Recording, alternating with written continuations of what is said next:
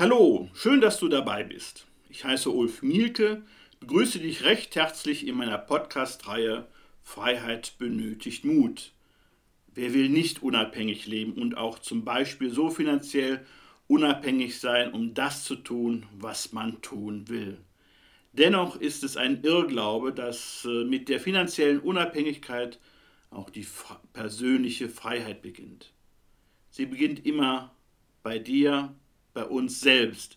Denn ich habe schon viele Menschen getroffen, die weniger besaßen und dennoch persönlich freier waren und die Freiheit voll und ganz auslebten. Es waren Menschen wie du und ich, weder Mönche noch Nonnen. Bei und mit dir beginnt die Freiheit, mit deinem ersten Gedanken, mit deiner ersten Entscheidung und mit deinem ersten Schritt dorthin. Ich verstehe diese Reihe als Impuls, unsere Freiheit wieder mehr Raum zu geben, als auch das Bewusstsein für Freiheit mehr zu schärfen. Die Generationen, die den Ersten und Zweiten Weltkrieg erfahren haben, wertschätzen die Freiheit natürlich anders als diejenigen, die nach dem Zweiten Weltkrieg im Frieden das Licht der Welt erblickten. Selbst für meine Generation, und ich bin 1966 geboren, gehört es zu einer Selbstverständlichkeit in Freiheit und Frieden mit allen Annehmlichkeiten ohne besondere Einschränkungen zu leben. Persönliche Freiheit beginnt bei jedem Einzelnen von uns. Nicht der andere entscheidet für uns und greift auch nicht in diese Entscheidungshoheit meiner oder deiner persönlichen Freiheit ein. Wir können wohnen, wo wir wollen. Wir können reisen, wohin wir wollen. Wir dürfen studieren, was und wo wir wollen. Wir können kaufen, was wir wollen. Was für ein Paradies. Doch eins vergessen wir. Alles ist auf der Basis der Freiheit aufgebaut. Jeder kann ohne Zwang etwas tun, als auch erleben. Wow! Für das Zusammenleben in einer Gemeinschaft gelten Regeln und Gesetze, denn wie im Privaten gibt es im Großen der Gesellschaft Menschen, die sich nicht gerne an Regeln halten. Somit wird auch meine und deine Freiheit geschützt. Freiheit geht immer von uns selbst aus, was immer wir auch tun und umsetzen wollen. Freiheit bietet gleichzeitig Sicherheit, aber auch zum gleichen Anteil Risiko, so wie das Leben selbst aufgebaut ist. Freiheit ist ein Geburtsrecht. Wir sehen aber auch, was der Mensch daraus macht, wenn er Macht ausübt.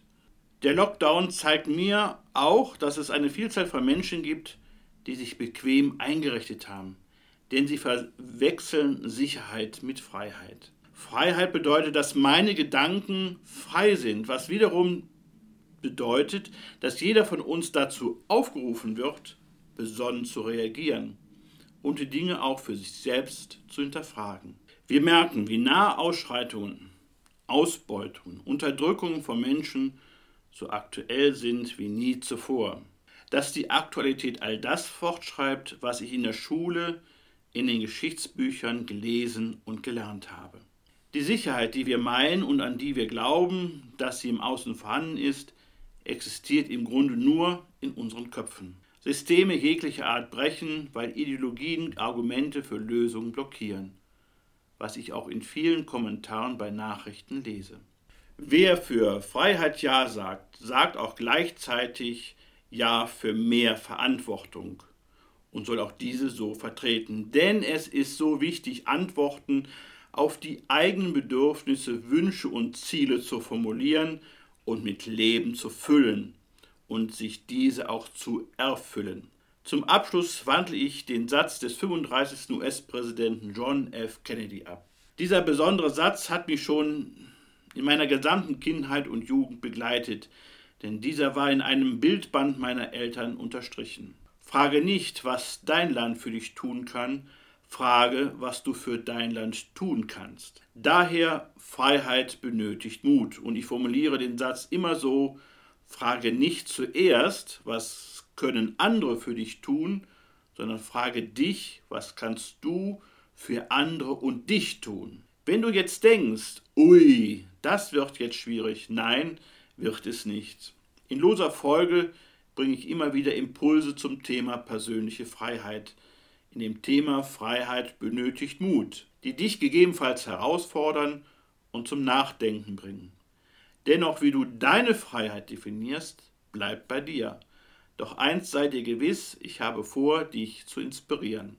Ich bedanke mich daher recht herzlich für deine qualitative Zeit, die du mir heute geschenkt hast.